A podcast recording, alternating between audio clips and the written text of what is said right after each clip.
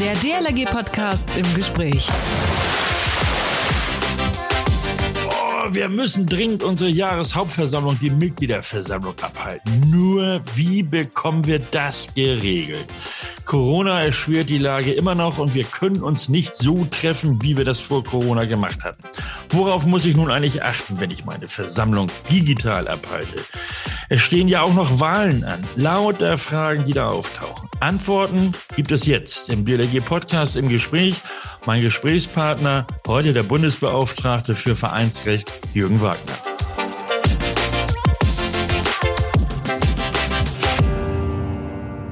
Hallo und moin. Da hört man schon, dass ich so ein norddeutsches Licht bin. Heute gehe ich in den Süden der Republik ab nach Konstanz, nach Baden, also zum Bodensee. Mein Name ist Achim Wiese und ich moderiere diesen Podcast. Und wie es sich gehört, starte ich dann, wenn wir schon in den Süden gehen, auch mit einem Grüß Gott. Heute mit mir im Gespräch der Bundesbeauftragte Vereinsrecht, Jürgen Wagner. Und der sitzt am Bodensee. Ich sage es nochmal als norddeutsches Licht. Ich spreche es richtig aus. Er sitzt in Konstanz. Grüß Gott, Joe. Ja, Servus. Ähm, richtig ausgesprochen, Konstanz. Aber? Immer wenn ich höre Moin, dann denke ich, wieso sagt er mir guten Morgen? Aber ich habe mich dran gewöhnt. Süd und Nord ist halt ein kleiner Unterschied. Äh, nenn mich ruhig Joe Wagner. Ja, okay. Das ist schlicht und einfach der Name, wo ich dann in der Theologie noch einigermaßen bekannt bin. Okay, Jürgen, ich also sage Joe. Äh, so wirst du eben halt auch von Freunden genannt. Du bist Bundesbeauftragter im Kreis der Justiziare im Präsidium mit dem Schwerpunkt Vereinsrecht. Nun erzähl mir doch mal, wie wird man bitte schön Bundesbeauftragter Vereinsrecht? Ja, man ist nicht Mitglied im Präsidium, aber wird durch den Präsidialrat eingesetzt, hat dann genau eine Amtszeit äh, wie die Präsidiumsmitglieder auch und ähm, arbeitet den entsprechenden Menschen im Präsidium zu, also den Justiziaren und mhm. alle, die sich da mit solchen Dingen befassen. Mhm. Du prüfst ja auch die Satzungen, ne? Irgendwie. Der, nur der Landesverbände oder grundsätzlich? wir hätten ein bisschen viel zu tun, wenn wir 2200 Satzungen prüfen müssten. Also grundsätzlich die Genehmigungspraxis des Bundesverbandes gegenüber den Landesverbänden. Ähm, da steckt auch die, das meiste, die, die meiste Musik drin. Ähm, die Landesverbände für sich, die müssen natürlich ihre Bezirke selbstständig prüfen und mhm. ihre Ortsgruppen. Ähm, und die dürfen sich ja auch intern, DLRG intern organisieren, wie sie möchten. Aber du bist ja, also das machst du natürlich ehrenamtlich, wie wir alle. Aber du bist nicht nur Bundesbeauftragter Vereinsrecht, sondern du bist auch in der Bezirksleitung am Bodensee im schönen Baden tätig. Ähm, wie kamst du dazu und was machst du dort? Oh Gott, wie kam ich dazu? Also in, in ferner Jugendzeit äh, als Jugendleiter kam ich da dazu im Jahr 1980. Ja. Das ist jetzt 42 Jahre her. Ähm, dann wurde ich Bezirksjugendleiter oder Stellvertreter, dann Bezirksjugendleiter, äh, Landesjugendausschuss lange Zeit, Bundesjugendausschuss, wie es damals noch hieß. Äh, dann wieder von unten angefangen ähm, mit lange Zeit im Landesvorstand in Baden und als Stellvertreter im Präsidium und dann als Justiziar im Präsidium. Mhm. Also rauf und runter in der Dialogie, so dass ich mich so ein bisschen auskenne. Also alle Gliederungsebenen durchgemacht. Äh, Joe, eingangs sagte ich, dass viele Gliederungen der DLG jetzt vor dem Problem stehen, ihre Mitgliederversammlung machen zu müssen. Denn in vielen ähm, Satzungen steht ja im ersten Quartal und so weiter. Ähm, ich finde, das kann man auch einfach mal locker verschieben. Was sagt der Rechtsanwalt und Kenner des Vereinsrechts dazu?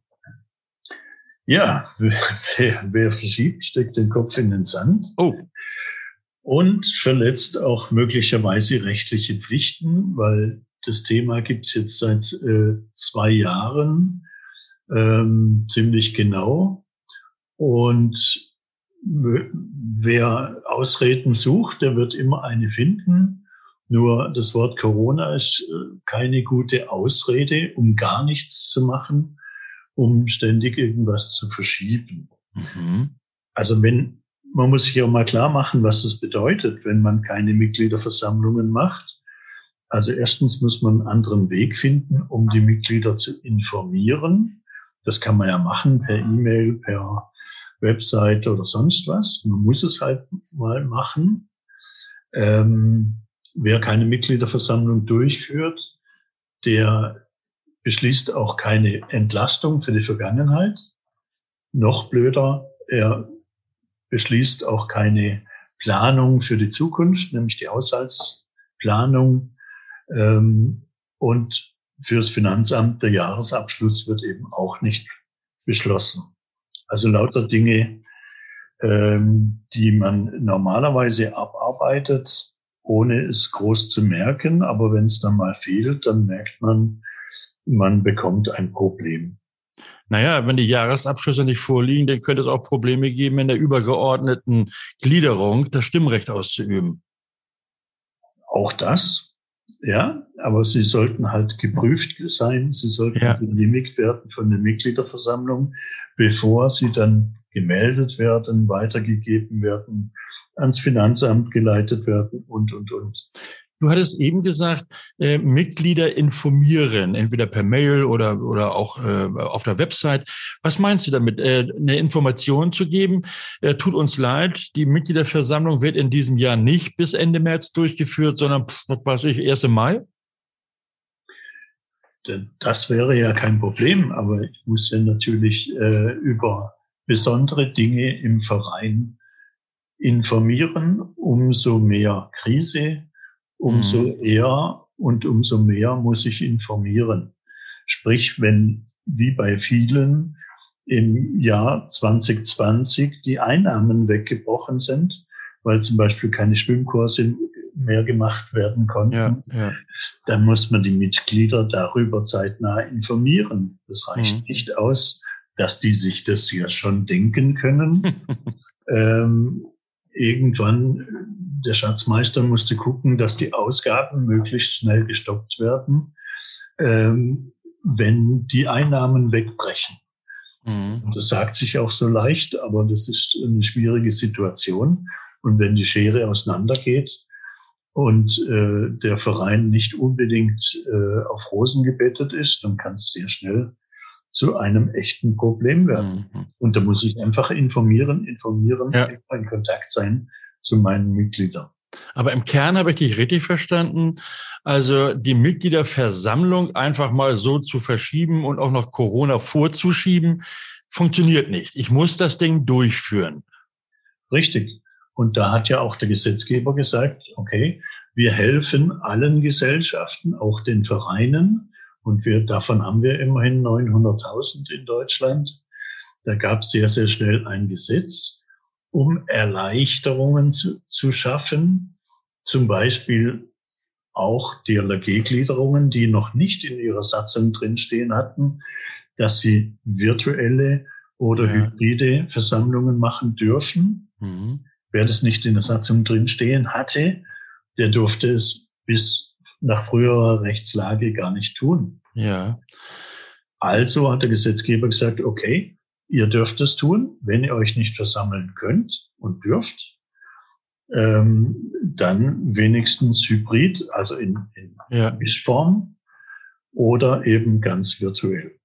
Also, wenn, wenn ich diese Mitgliederversammlung jetzt einfach nicht durchführe, kann ich erheblichen Ärger kriegen, nicht nur mit meinen Mitgliedern, sondern mit wem denn tatsächlich noch? Und, und vor allem, wer bekommt den Ärger? Der, der, der Vorstand, der im bürgerlichen Gesetz oder nach bürgerlichem Gesetzbuch eingetragen ist im Vereinsregister, oder wer bekommt den Ärger? Also erstmal, der Vorstand handelt normalerweise mit Beschlüssen und da ist es eigentlich egal, wer äh, vertretungsbefugt ist, also unterschriftsberechtigt. Ähm, alle in einem Vorstand sind in einer Gesamtverantwortung. Mhm. Und die müssen auch gerade stehen, wenn sie beschließen oder besprechen, dass sie ihre Mitgliederversammlung verschieben oder gar nicht durchführen. Und dafür sind sie verantwortlich. Mhm. Und wie gesagt, wenn, es keine rückwirkend keine Entlastungen gibt, dann ist das erstmal ein internes Problem. Mhm. Einzelne sind eben nicht entlastet. Dann ja. können die meisten leben. Ähm, aber zum Beispiel eine Planung ist nicht beschlossen. Ja, ja.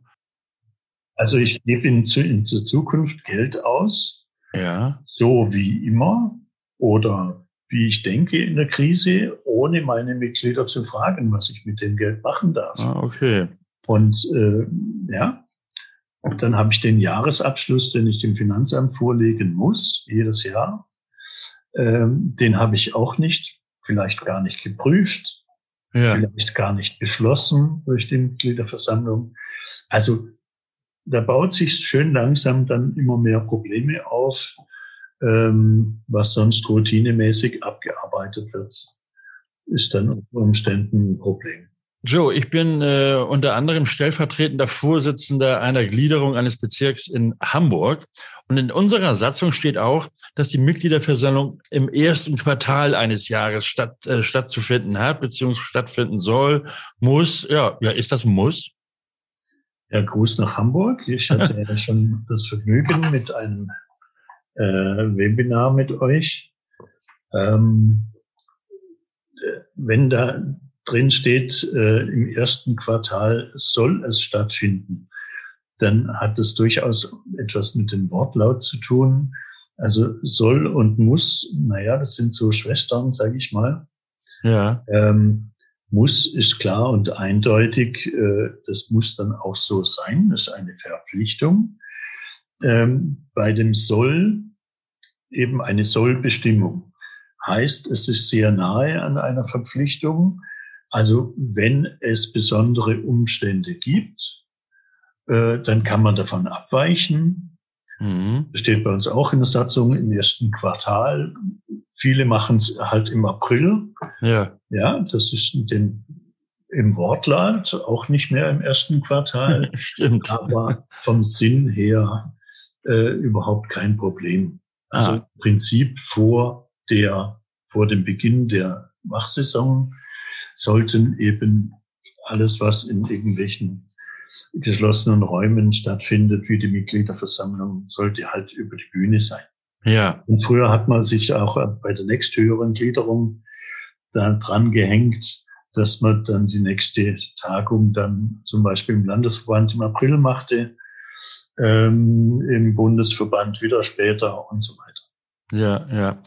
Das heißt, äh, also Möglichkeiten, wenn es also jetzt tatsächlich in der Präsenzveranstaltung nicht möglich ist, äh, gibt es ja. Du hattest eben angesprochen, hybrid oder virtuell.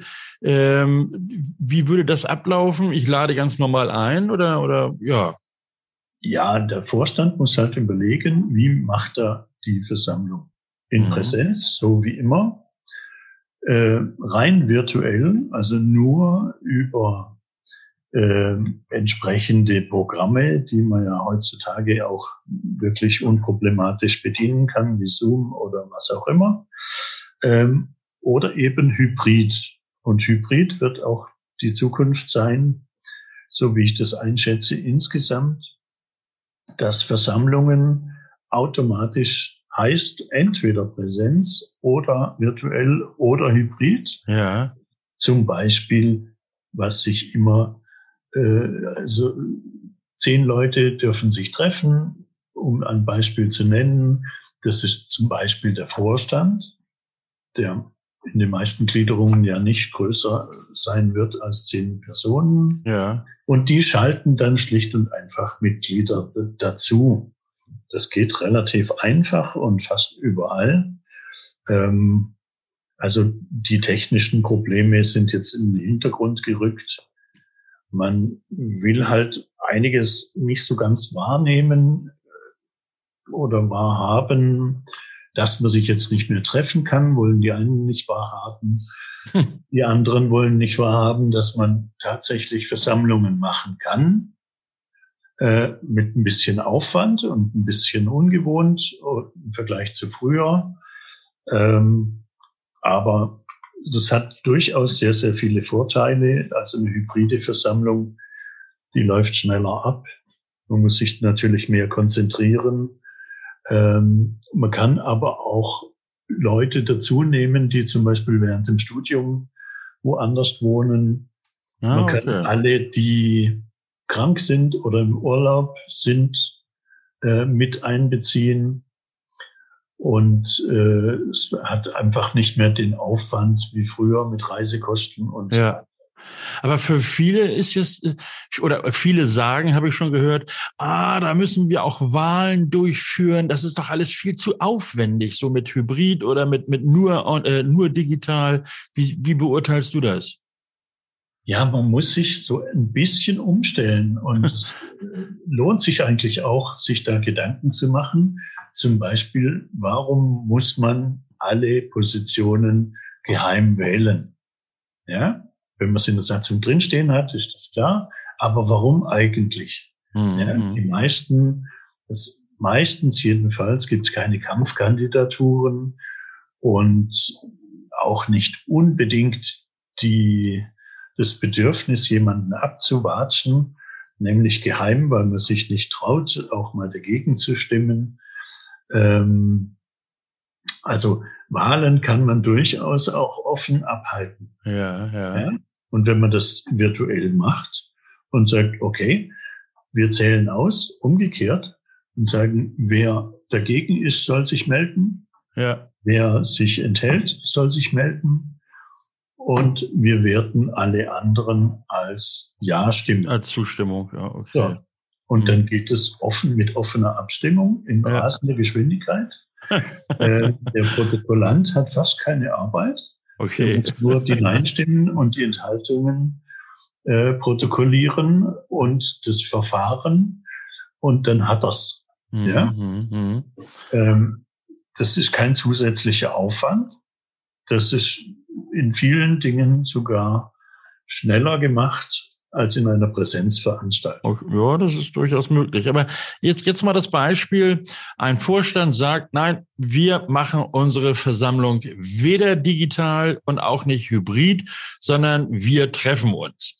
Meinetwegen nach 2G plus, nach dieser Regel, also geimpft und Test oder eben geboostert. Ähm, ist das okay? Also rechtens? Ja, auf jeden Fall. Ähm, Im Moment gibt's natürlich diese Einschränkungen, die sind zulässig. Also entsprechend den aktuellen Vorschriften gibt's halt Einschränkungen, die muss ich dann hinnehmen. Auch in einem Verein und auch in der Theologie. Also da nochmal die Nachfrage, Joe. Das ist tatsächlich so, wenn ich sage, wir treffen uns im Saal X und äh, ich als Vorstand sage 2G plus, ihr müsst also geimpft, äh, natürlich zweimal geimpft. Und wenn ihr nur zweimal geimpft seid, müsst ihr auch ein, ein negatives Testergebnis mitbringen oder ihr seid geboostert. Ansonsten kommt ihr hier nicht rein. Das ist rechtmäßig, auf jeden ja. Fall. Das war ja auch die Frage, ja. ob rechtmäßige Dinge immer sinnvoll sind. Das ja. ist eine ganz andere Frage. Also mit meinen Mitgliedern, wenn ich dort das Grummeln höre von Ungeimpften, ja. dann will ich ja nicht mit denen diskutieren, warum sie sich nicht impfen lassen ja, oder nicht ja. geimpft werden können, sondern ich will denen unter Umständen die Möglichkeit geben, an der Mitgliederversammlung teilzunehmen.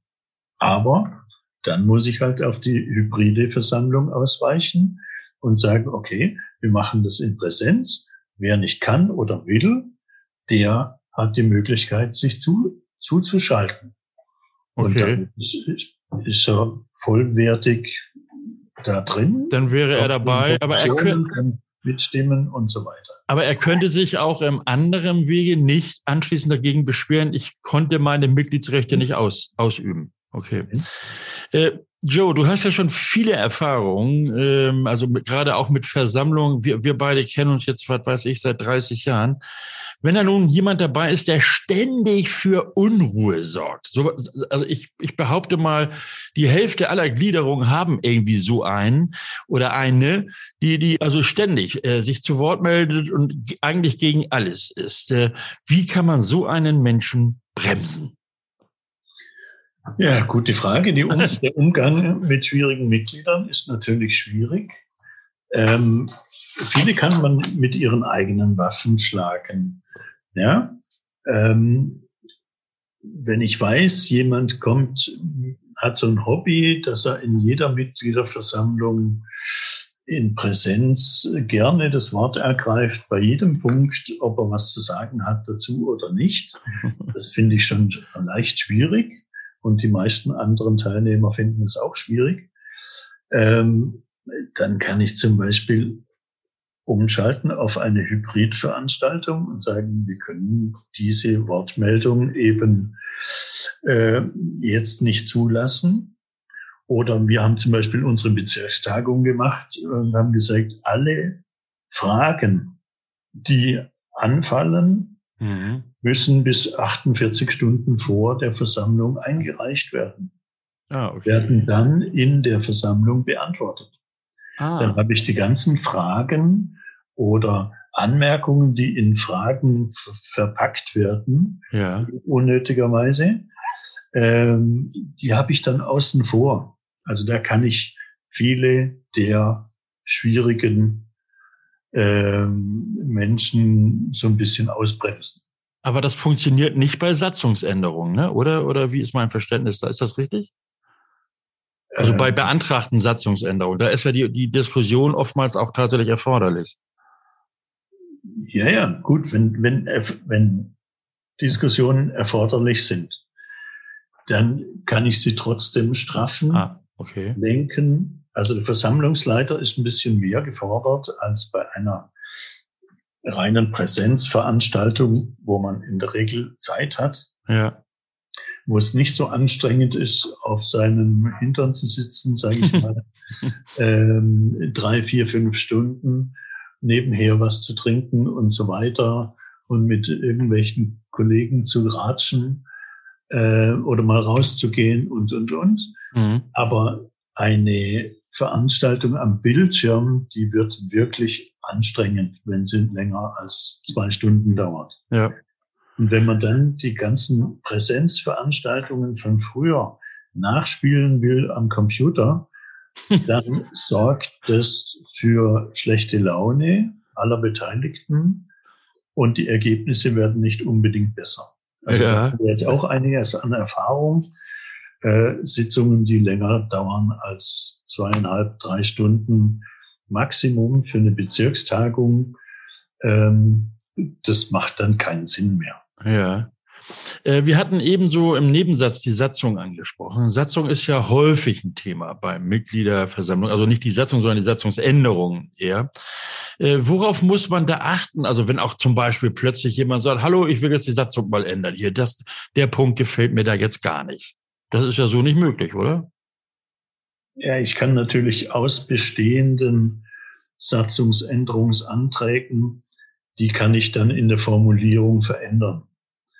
Aber wenn jetzt nur ein Antrag für den Absatz 1 vorliegt, äh, dann kann ich jetzt nicht den Absatz 2 ändern. Ah. Ich kann immer drüber diskutieren äh, und der ja. eine versucht halt seine Zweidrittelmehrheit zu kriegen für die Änderung und die anderen, die dagegen sind, versuchen eben, äh, dass die anderen zu überzeugen, dass es keine Zweidrittelmehrheit gibt. Mhm. So hatten wir ja auch in der DLRG jetzt bei der Bundestagung äh, wichtige Themen wie die Ehrenamtspauschale, die dann eben zwar einigermaßen eine Mehrheit bekommen haben oder knapp, ja. äh, aber eben nicht die Zweidrittelmehrheit, die bei der Satzungsänderung eben erforderlich ist. Das heißt, ähm, zwei Drittel Mehrheit, okay, die Satzungsänderung. Aber wenn du jetzt gerade die Ehrenamtspauschale ansprichst, es gibt ja Gliederungen, die haben die tatsächlich in irgendeiner Form in ihrer Satzung stehen. Da die ja nun nicht in der Bundessatzung steht, widersprechen die dann der, ja gut, der DLRG-Auffassung schon. Aber ist das denn äh, legal, legitim? Naja, legal und illegal, die Worte wollen wir jetzt nicht benutzen bei uns, aber äh, satzungsgemäß oder eben nicht. Ich kann es nur in Anspruch nehmen, wenn es in der Satzung drinsteht. Ja. Der Bundesverband hat sich entschlossen, insgesamt dreimal, also einmal der Präsidialrat äh, und zweimal die Bundestagung, das nicht aufzunehmen. Also dürfen die LAGela das auch nicht in Anspruch nehmen. Mhm. Wenn es in der Satzung drin steht, widerspricht es jetzt dann der Bundessatzung. Ja, ja. Die Landesverbände haben es noch nicht drinstehen. Die Frage ist natürlich, was, was passiert in den Bezirken, was passiert in den Ortsgruppen. Ja. Setzen das die Landesverbände auch durch, dass das rauskommt aus der Satzung oder erst gar nicht reinkommt. Naja, du, du wirst der Erste. Ein spannendes Thema werden, jetzt im Präsidium und im ja. Wird man das im Frühjahr diskutieren, ähm, dass man das eben auch durchsetzt. Und du wirst der Erste sein, der es dann ja zu sehen bekommt, ob die Landesverbände das irgendwie versuchen, in ihre Satzung einzubauen oder eben auch nicht. Mit den Satzungen, mit den Landesverbänden sind wir schon länger auf diesem Weg. Und es gibt noch keinen einzigen Landesverband, der das tatsächlich drin hat. Mhm. Wir haben alle diese, diese Diskussion, den Präsidialratsbeschluss, den sie ja auch selber gefasst haben, respektiert. Mhm. Ähm, es geht im Moment ausschließlich um Bezirke und Landesverbände. Äh, um und, und Bezirke und, und örtliche Gliederungen. Ja. Joe, du gibst ja auch äh, viele Webinare im und zum Vereinsrecht. Äh, bei dem einen oder anderen war ich ja auch schon dabei, entweder als Referent oder als Moderator. Welche Themen sind das so, die du da äh, behandelst? Ja, das ist einmal Grundlagenwissen, einmal sogenanntes Expertenwissen. Also wenn man da schon ein bisschen Bescheid weiß, das sind die Themen Vorstand, was darf der machen, welche Vorstandspflichten gibt es alles. Mhm. Ähm, die Themen rund um die Mitgliederversammlung, ähnlich wie wir es jetzt gerade besprochen haben. Themen Finanzen ist sehr, sehr wichtig. Also welche Einnahmen brauche ich, welche Ausgaben kann ich tätigen? Und darf ich vor allen Dingen tätigen? Der Gemeinnützigkeit. ähm, was ist eine Kassenprüfung und Revision? Was sind das für Geschichten? Ja. Was ist Compliance? Ähm, also schlicht und einfache Gesetzesbefolgung. Äh, nicht mehr, nicht weniger, schöner Ausdruck. Hm. Aber ich muss dafür sorgen, dass überall die Gesetze eingehalten werden. Das sind natürlich schon ähm, Themen, die in eigenen Webinaren immer wieder ähm, angesprochen werden. Also ganz, ganz verschiedene Themen, die aber immer einen Praxisbezug haben innerhalb der DLRG. Äh, Joe, mit welchen Fragen kommen denn diese Webinar-Teilnehmer so, so auf dich zu? Das sind ja, das sind ja mehrere hundert Teilnehmer. Äh, also du musst jetzt natürlich jetzt, oder ich erwarte nicht, dass du da jetzt alle Fragen nennst, aber es gibt doch sicherlich so, so irgendwie so, so Kernthemen, die da immer wieder angesprochen werden. Also was, was die Menschen vor Ort auch wirklich interessiert, möglicherweise sogar belastet. Ja gut, das waren jetzt natürlich sehr, sehr viele ah. Themen rund um Mitgliederversammlungen, virtuelle Hybride und die Möglichkeiten und was muss ich und so. In diesem Bereich kommt natürlich sehr, sehr viel. Ja. Aber das hat sich auch ein bisschen verändert seit in den letzten zwei Jahren. Ähm, am Anfang ging es um die Technik und mittlerweile wissen die meisten so Bescheid, äh, wie die Technik funktioniert. Jetzt geht es halt um so ein paar Specials. Ähm, viele, viele Fragen kommen natürlich zum finanziellen Bereich, weil eben viele ihre Einnahmen zum Teil verloren haben. Mhm. Nicht allen geht's wirklich rosig. Die müssen jetzt einfach mit weniger Geld klarkommen. Ähm, was sind Haushaltsplanungen wie und, und die Ausgaben und wie kriegen wir das gestemmt und wo gibt's vielleicht Hilfen und Zuschüsse. Ähm, das war auch ein Riesenthema. Und mittlerweile geht es jetzt darum, was wird in Zukunft sein. Das Corona-Gesetz wird ja Ende August voraussichtlich auslaufen. Wie wird es mit virtuellen und hybriden Versammlungen weiter, weitergehen? Ja. Äh, meine Einschätzung ist schlicht und einfach, dass die hybride Versammlung schlicht einfach die Versammlung der Zukunft wird. Und da beraten wir natürlich auch äh, im Hinblick auf die Satzungsregelungen, wie sollten wir das in der Satzung regeln, damit das alles in der Zukunft reibungslos läuft. Und wer da sich beraten lassen möchte, für den sind diese Webinare mit dir, mit Jürgen Wagner, mit Joe Wagner. Und äh, die finde ich auf wagner-vereinsrecht.com. Das ist richtig, ja? Genau. Okay. Genau. Dann stellen wir unser Programm äh, hin und da sind auch viele inhaltliche Themen behandelt. Und dort findet man auch so ein, so Frage-Antwort-Katalog, den ich mal aus einem großen Webinar entwickelt habe. Das heißt, da hatten wir mehrere hundert Teilnehmer und die haben auch entsprechend viele Fragen im Chat gestellt. Die haben wir nachher so in einzelnen Themenbereichen zusammengefasst und diesen ganzen Frage-Antwort-Katalog dann veröffentlicht auf der Website. Ähm, da findet man also ne, die richtige große hm. Bandbreite von allem, was es in der DLRG so gibt. Und wer das noch so ein bisschen vertiefen möchte, der meldet sich einfach an. Jürgen, ja. Joe Wagner, Bundesbeauftragter Vereinsrecht der DLRG. Er prüft zum Beispiel auch die geänderten Satzungen der Landesverbände. Joe, dir herzlichen Dank für das wirklich informative Gespräch. Du hast auch mir persönlich dabei jetzt geholfen ähm, und vor allen Dingen vielen, vielen gerade Vorsitzenden in den örtlichen Gliederungen. Also der dir, ja. der DLRG-Gliederung, denen hast du sehr geholfen, hast vielleicht auch den einen oder anderen Tipp an die DLRG-Ortsgruppen gegeben. Selbst wenn der so banal wäre wie ruhig mal durch die Hose atmen, oder? Ja, vor allem äh, keine Panik. Ähm, mit den gewohnten äh, Geschichten im Vereinsrecht kommt man ganz schön weit. Und äh, ich glaube, jeder, der sich jetzt einen Laptop schnall, äh, schnappt und mal ein bisschen rumprobiert mit virtuellen oder hybriden äh, Versammlungen, der merkt, dass es auch sehr, sehr viele Vorteile hat. Ähm, beispielsweise fasse dich kurz und äh, so schlecht ist es gar nicht. Man muss nicht jede kleine Besprechung in so ein sechsstündiges Desaster ausarten lassen. Äh, manchmal ist das auch ganz hilfreich für alle möglichen, das also kurz zu machen.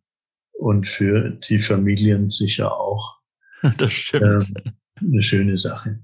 Okay, herzlichen Dank dir, Joe, Jürgen Wagner. Und das war's auch schon wieder heute allerdings nur für heute, das ist versprochen. Nächsten äh, Sonnabend geht's gleich weiter. Allen noch ein schönes Wochenende und daran denken, abonniert uns bitte bei iTunes, Spotify und eure Kommentare nicht vergessen.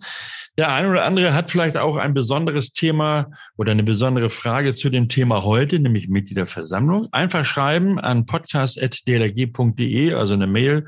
Und äh, wir werden die dann weiterreichen und auch entsprechend hoffentlich die richtigen Antworten für euch bekommen. Und ich sage also Tschüss, mein Name ist Achim Wiese. Schönen Dank fürs Zuhören. Bis nächsten Sonnabend. Man hört sich. Der DLRG Podcast. Jeden Samstag eine neue Folge.